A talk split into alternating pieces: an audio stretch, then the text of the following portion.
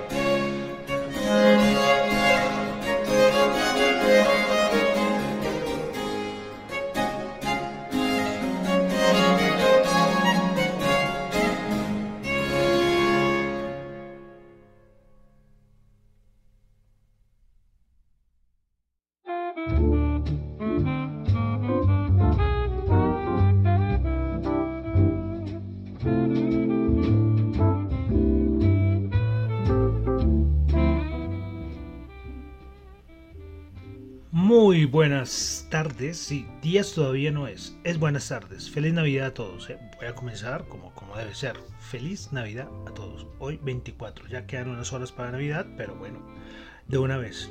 Feliz Navidad, repito. A todos, a todos los oyentes en que están escuchándome en este momento, sean vivo en Radio Dato Economía, en la web o en la aplicación de Ceno Radio, como en el podcast en Spotify, en Google Podcast, en Apple Podcast, en Fontaine, en todas las plataformas donde me escuchen. De verdad, un saludo a todos. No olviden calificación si les, bueno, si la plataforma donde están escuchando el podcast les les dice, eh, les aparece, pues bueno, les agradezco la calificación, que esto es muy importante, ¿eh? como regalo de Navidad, regalo de Navidad, la calificación.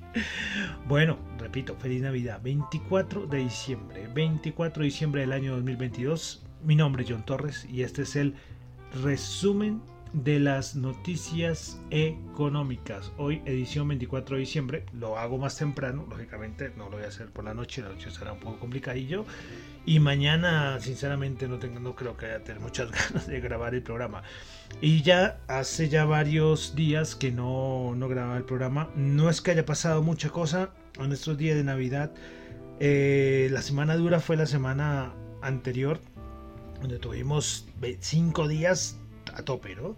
Pero esta semana mucho más suavecito. Entonces por eso desde hace ya como tres días no hacía el programa y dije ya es tiempo al menos actualizarnos para Navidad, un programa rapidito. Para ya después estar listo para la última semana del año. Entonces, repito, feliz Navidad a todos, ojalá la pasen muy bien el día de hoy. A los que están escuchando este podcast ya después de Navidad, pues bueno, ya espero que la hayan pasado muy bien, ¿no? Pero todavía faltan algunas horitas, faltan menos de 12 horas para la Navidad. Bueno, entonces, recuerden que lo que yo comento acá no es para nada ninguna recomendación de inversión, son solamente opiniones personales. Ah, bueno, y comenzamos con música. Seguimos, recuerden que estamos en nuestro recorrido de la historia de la música, que lo hacemos ya desde hace varios días eh, y estamos en la época de barroco y aunque sea barroco tenemos que poner música de Navidad. Estábamos escuchando eh, Nouveau Noël sur un ancien air que es de Michael Corret, que es un barroco francés. Eh, traducido al castellano es La nueva Navidad con una vieja melodía. Escuchando música navideña barroca. Bueno, entonces vamos a comenzar con el resumen de las noticias económicas. Bueno, vamos a que sea un programa suavecito, a ver, a ver, si, lo conseguimos, ¿eh? a, ver si lo, a ver si lo conseguimos. Listo, entonces comenzamos con una noticia importante de la semana, fue lo de Japón, recuerden. Este, esta medida política monetaria que sorprendió a parte del mercado. Y pues varios analistas siguen hablando, y especialmente la banca de inversión, de que podría venir más adelante con, con, Japón. Y es que el Deutsche Bank contempla que Japón podría retirar el control de la curva de rendimientos en el tercer trimestre del 2023. Ellos dicen que la tendencia alcista de la inflación subyacente y el próximo cambio de liderazgo en el Banco Central de Japón abren la posibilidad de otra revisión de la política monetaria en Japón. Entonces, importante este punto de vista. Recuerden, es que esta fue la noticia de la, una de noticias de la semana, esto del Banco Central de Japón. Bueno, dejamos Asia. Ah, bueno, de Asia una cosita. Dato de índice del precios del productor en Corea del Sur 6,3 anterior 7,3%. Bueno, vamos a Europa donde tuvimos en Francia también índice de precios del productor, el dato mensual 1,2%, anterior menos 0,2% y el dato interanual se ubica en 21,5%. En Alemania tuvimos el índice de confianza del consumidor eh, menos 37.8 cuando se esperaba 38. Bueno, un poquito mejor a lo esperado. Bueno, y para terminar Europa una cosita y es que eh, Turquía aumentó el salario mínimo en un 55% para el año 2023, para, según ellos, para aliviar el problema de la inflación. Eh, ya si viene en unos, en unos meses ya tendremos dato de, dato no, tenemos elecciones presidenciales en Turquía. Entonces muchos dicen que claro, vamos a aumentarle 55% el salario mínimo eh, a los turcos, porque claro, esto puede ser muy pro eh, a nivel de las elecciones presidenciales, pero bueno, sabemos muy bien que la inflación en Turquía está por encima del 80%. Entonces, esto es como un círculo vicioso, El problema es que cuando entras en ese círculo, nada, aumenta la inflación, aumenta los salarios, sigue aumentando la inflación, sigue aumentando los salarios y te puedes quedar ahí años, años. Es el ciclo de los de la inflación y de los salarios. Este círculo, este es mal círculo, el círculo vicioso. Bueno, eh, vamos a Estados Unidos, comenzando con datos de subsidios de desempleo, se esperaban 222 mil quedaron 216 mil. Nada, queda un dato bueno, estos datos de subsidios de desempleo. Y los continuos esperaba 1.678.000, terminó en 1.672.000. O sea, estos datos, recuerden que necesitamos son datos mayores a lo estimado.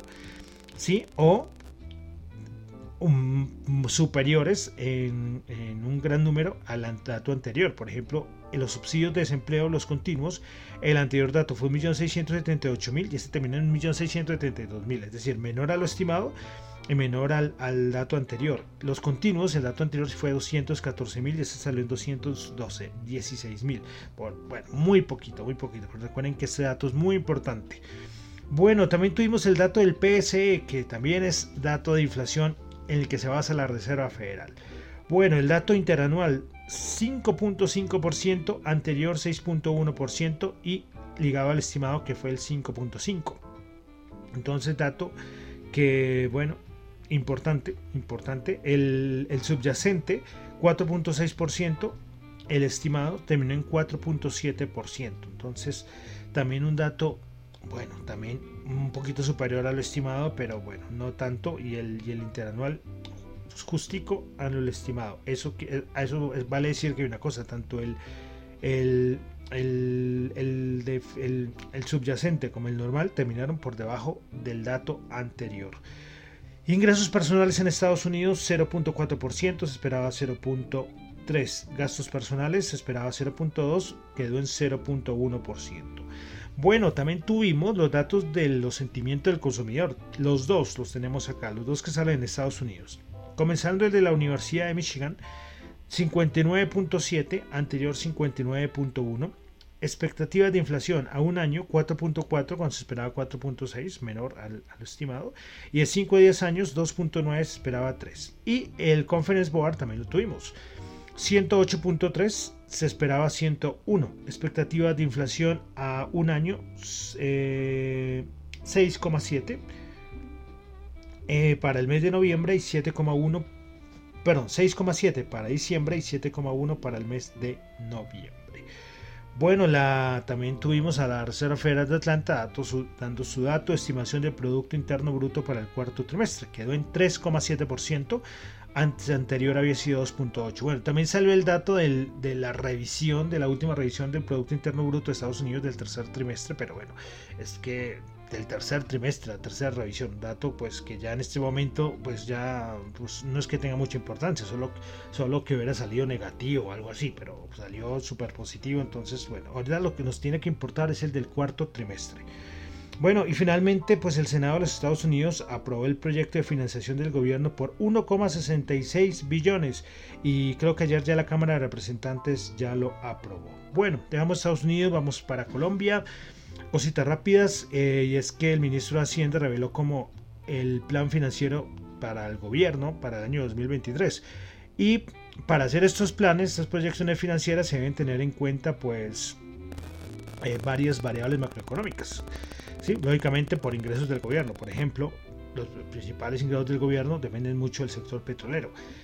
Y ellos, el ministro de Hacienda o el plan, financiero se basa en que para el año 2023 el Bren esté en 94 dólares. Muy, muy a la par con lo que indican muchas bancas de inversión. Y ahorita más adelante creo que revisaremos estas estimaciones. El plan financiero también se basa en un IPC, índice de precios del productor, del 7,2% y esperan que el crecimiento se ubique en 1,3%. Bueno, más cositas de Colombia es que tuvimos la encuesta de opinión empresarial del año noviembre del, del, año, del mes de noviembre de este año 2022. Índice de confianza comercial en octubre 17%, en noviembre subió el 19,2%, índice de confianza industrial en octubre menos 0,4% y en noviembre 0,1%. Capacidad instalada en agosto eh, fue, era el 77,6% y en noviembre subió a 78,6%. A nivel del sector de la construcción, la expectativa de construcción para el próximo trimestre. En el tercer trimestre era de menos 8,2 y en el cuarto trimestre subió al 1.7%. Situación actual del sector de la construcción. En el tercer trimestre era el 2,6 y en el cuarto trimestre subió a 10,3 y el ritmo de construcción en el tercer trimestre era el 13,9 y en el cuarto trimestre, perdón, era de menos 13,9 y en el cuarto trimestre subió al menos 13,5. Bueno, más cositas de Colombia. Y es que la Dirección de Impuestos y Aduanas Nacionales dio a conocer que entre enero y noviembre de este año 2022 se llegó a un recargo tributario bruto de 213,42 billones. Esto significa que es un incremento del 33,2% frente al mismo periodo del 2021. Eh, según la, la DIAN, la Dirección de Impuestos y Aduanas Nacionales, esto representa un cumplimiento de la meta del 107,3%. Bueno, y para finalizar Colombia, aunque eso no es un dato tan, tan económico, pero yo creo que es importante para los que estamos en la ciudad de Bogotá, los que estamos mucho acá, pues es las modificaciones del pico y placa. ¿eh? Aquí de pronto alguien escucha otro país y es que acá hay restricciones de movilidad. El caos en, el caos en tráfico de Bogotá, o sea, el tráfico de Bogotá es un caos. Eh, sí, entonces desde hace ya más de 20 años creo que es que ya ponen restricciones y por el número de placa. Bueno, entonces rápidamente. Eh, ahora va a quedar los días impares, placas 1, 2, 3, 4 y 5. Días pares 6, 7, 8, 9 y 10. O los horarios de restricción, igual, eso se mantiene, 6 a 9 de la noche. Inicia el martes 10 de enero del 2023 que va a ser con semana pedagógica, pero a partir del 16 de enero, los que eh, ya tengan o no respeten las nuevas medidas del pico y placa, pues van a recibir infracciones. Recuerden, días impares 1, 2, 3, 4, 5 y días pares 6, 7, 8, 9 y 10. Bueno, entonces importante tener eh, esto del pico y placa. Bueno, pasamos ya a la parte de commodities, empresas, criptos. Vamos a datos de inventario del petróleo de la EIA. Se esperaba una caída de 5, perdón, se esperaba un aumento de 2,5 millones y terminamos con una caída de menos 5,8 millones de barriles. Bueno, lo que les decía ahora por las estimaciones del gobierno colombiano respecto a cómo estaría el Brent en 2023 eh, pues las grandes bancas de inversión tienen sus, como sus estimaciones. Bueno, Bank of America, para el 2023, el Brent en 100 y el WTI en 94. Goldman Sachs, Brent en 98, WTI 92. Morgan Stanley, Brent 103,7, WTI 101,25. JP Morgan, Brent 96, WTI 90. Y City, Brent 80, WTI 75. Entonces para el gobierno colombiano es mejor que que Bank of America, Goldman Sachs, Morgan Stanley tengan razón. Si Citi tiene razón, porque Citi es el más negativo, espera que el Brent se ubique en los 80 dólares el barril para el 2023. Y recuerden lo que acabamos de mencionar, el gobierno colombiano espera que se ubique en 94. Entonces, como les digo, tampoco es que sea un valor, puede haber movimientos importantes con el petróleo otro año, pero de cierta manera pues es muy ligado a lo que dice la banca de inversión. Bueno, eh, otra noticia importante y esto fue que Rusia podría reducir la producción de petróleo entre un 5 y 7% a principios del 2023 como respuesta a los controles de precio por parte de Occidente. Esto lo dijo el viceministro, el, bueno, el viceprimer ministro de Rusia, el señor Novak. Entonces, eh, noticia que impulsó mucho el precio del petróleo. ¿eh? Bueno, más cositas. Habíamos dicho que ya Estados Unidos estaba pensando en, en banear a la aplicación de TikTok. Pues TikTok está tratando de, mejor dicho, esforzándose para llegar a un acuerdo con el gobierno de Estados Unidos que aplacaría las preocupaciones de seguridad y le permitiría continuar operando. Y la idea de TikTok eh, es otorgar a Oracle un papel mucho más importante en el almacenamiento de datos y la revisión de código subyacente de la empresa. Porque es la gran preocupación de Estados Unidos, que claro, cuántos estadounidenses usan TikTok y claro, que eh, China, especialmente, es la gran preocupación de Estados Unidos, China está quedando con muchos datos. Esto sí, bueno, yo creo que es demasiado tarde, ¿no? Eh, hacían análisis, saben que los videos de TikTok son videos de segundos, de 40 segundos, un minuto. Eh, esa es la magia que tiene TikTok, pero claro, eh, decían, es que TikTok no te está dando gratis, ¿no? TikTok está quedando con un montón, pero con muchísima información de datos por todo, de todos los usuarios de TikTok. ¿eh? Eso no es gratis, ¿eh? nada, nada es gratis en, estos tiempos, ¿no? Pero bueno, veremos a ver en qué queda. Y, y bueno, finalmente a nivel de Estados Unidos, lo de Elon Musk que dijo que no va a vender más acciones de Tesla hasta el 2025. La caída de Tesla, que ya va con una caída más del 60%, es una barbaridad. Yo fui afectado la semana pasada. Es afectado, no, hombre, la responsabilidad es de uno. Me puse a hacer unos trades ahí un poco con mucho riesgo con Tesla y me, dieron, me dieron por todos lados. Stop loss, stop loss aplicado horriblemente, ¿sí? ¿Qué tal la caída de Tesla, eh? Y puede seguir cayendo más, ¿sí? Puede seguir cayendo más. Eh, como les digo acá, yo siempre aquí yo creo que yo son más los errores que los aciertos que uno, que uno, comete, ¿no? que uno hace. En, bolsa es, complicado, es complicado, ah, pero uno dice, y también que va el año y me puse a meterme con esto y, jolín, qué, qué paliza me dio, pero sí, durísima la caída de Tesla y pues él pensó que con su noticia de que porque uno de los que han vendido, uno, o sea, los que han hecho que ha bajado mucho la, acción de Tesla es el mismo de los Mox, que ha vendido yo no sé cuántos millones, ya lo dijimos en algún programa anterior. Entonces él pensó que salió de decir que no iba a vender hasta el 2025, las cosas se iban a calmar y pues no tanto. Bueno, y de Colombia, que está hablando mucho, lo de Cemex, pues en un comunicado eh, indicó que, bueno, OPA, el precio de compra por acción del emisor es de 4.735. Entonces, esto ha sido muy comentado. en todo lado están hablando sobre el tema Cemex, veremos a ver, porque claro, muchos esperaban que claro, que el valor tiene que, que es como 9000, ¿no? Pero una cosa es el precio, otra cosa es el valor, ¿no? Eso siempre es, hay que tenerlo muy claro.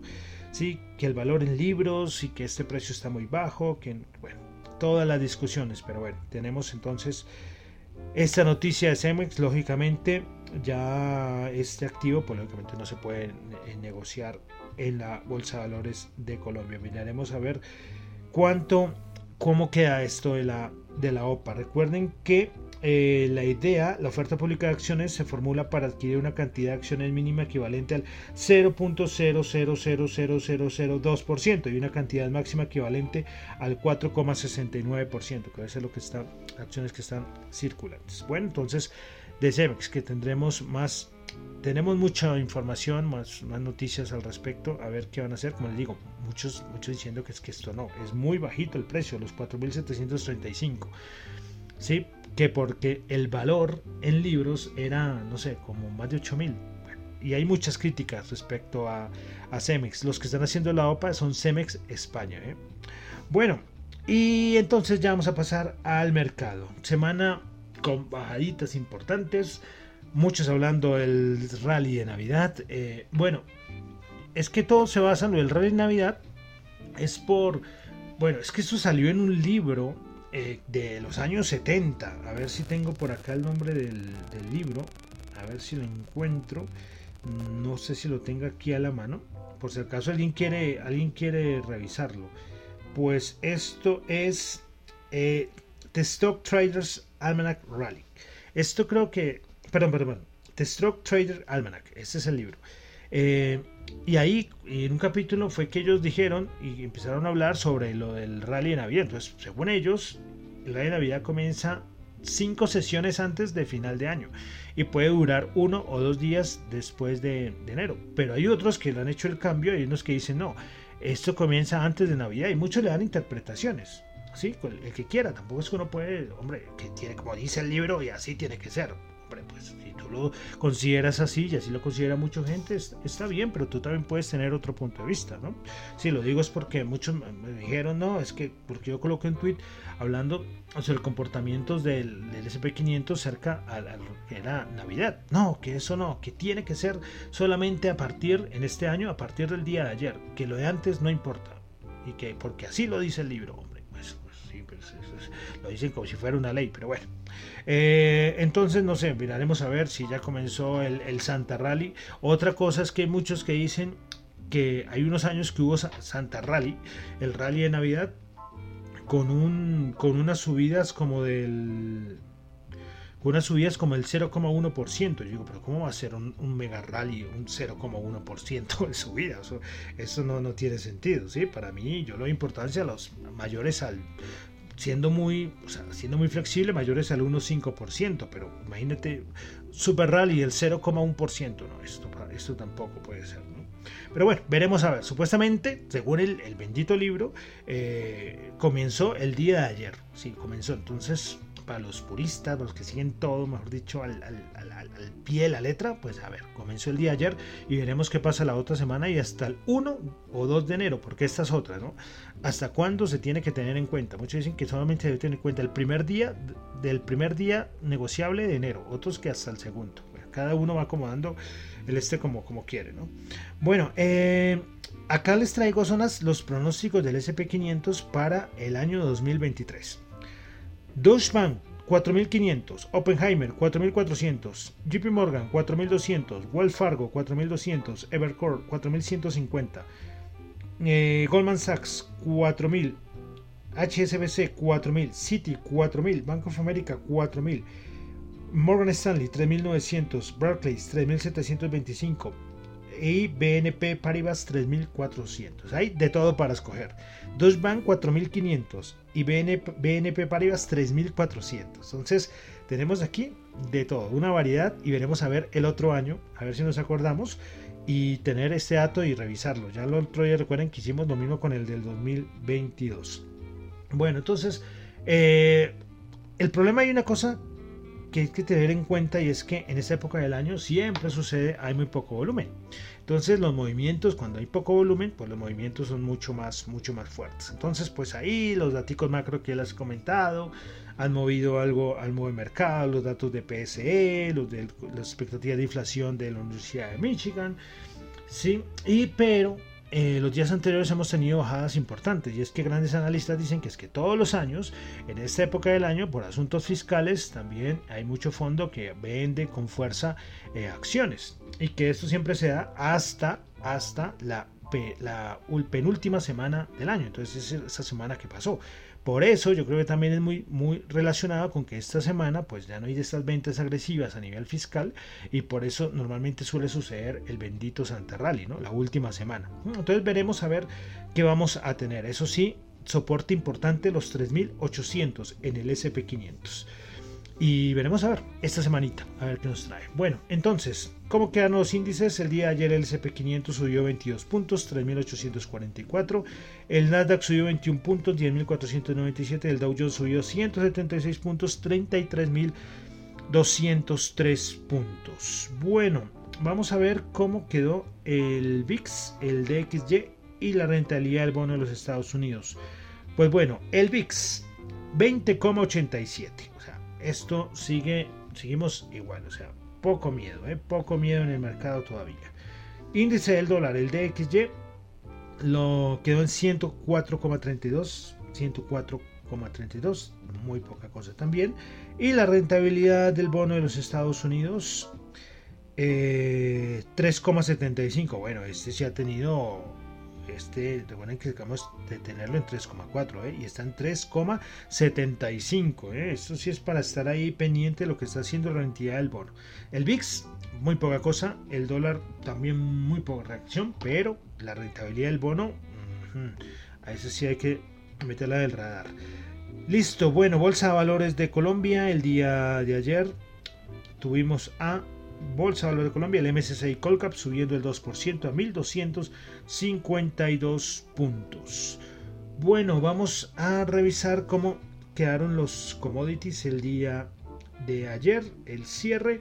Tuvimos al oro en los 1806 subiendo 10 dólares la onza. El petróleo Brent 84,5 subió 3 dólares 4,4%. Es que la noticia de Rusia empujó mucho el petróleo para arriba y el WTI 79.3 subiendo el 1.8 dólares que la onza, Dios mío, el barril.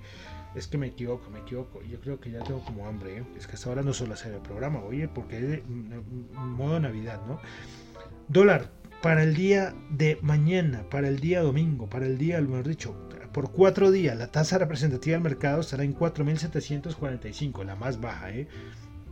La más bajita de varias semanas, 4.745. Eso sí, tengan cuidado cuando hagan compras con la tarjeta de crédito en páginas en dólares. ¿eh? Uf, a mí me, yo hice una compra creo que antier, el dólar como en 4.760 y me salió la, la tasa a 4.889, una cosa así. La diferencia y el problema es que esta me la liquida en pesos de una vez, hace la conversión en pesos. Me gustan más las que son conversión directamente a dan la opción de que quede el saldo en dólares y después tú lo puedes pagar en dólares, pero esto en peso, imagínate cuánto uno está pagando además. Bueno, eh, listo. Y vamos a terminar con las criptos. Las criptos como están en este momento. Vamos con las criptos. A ver, Dios mío, cuánto de tiempo. No, nada. Yo el programa rapidito y mira, esto yo, esto, eso nunca pude durante el año, ¿eh? el programa rapidito.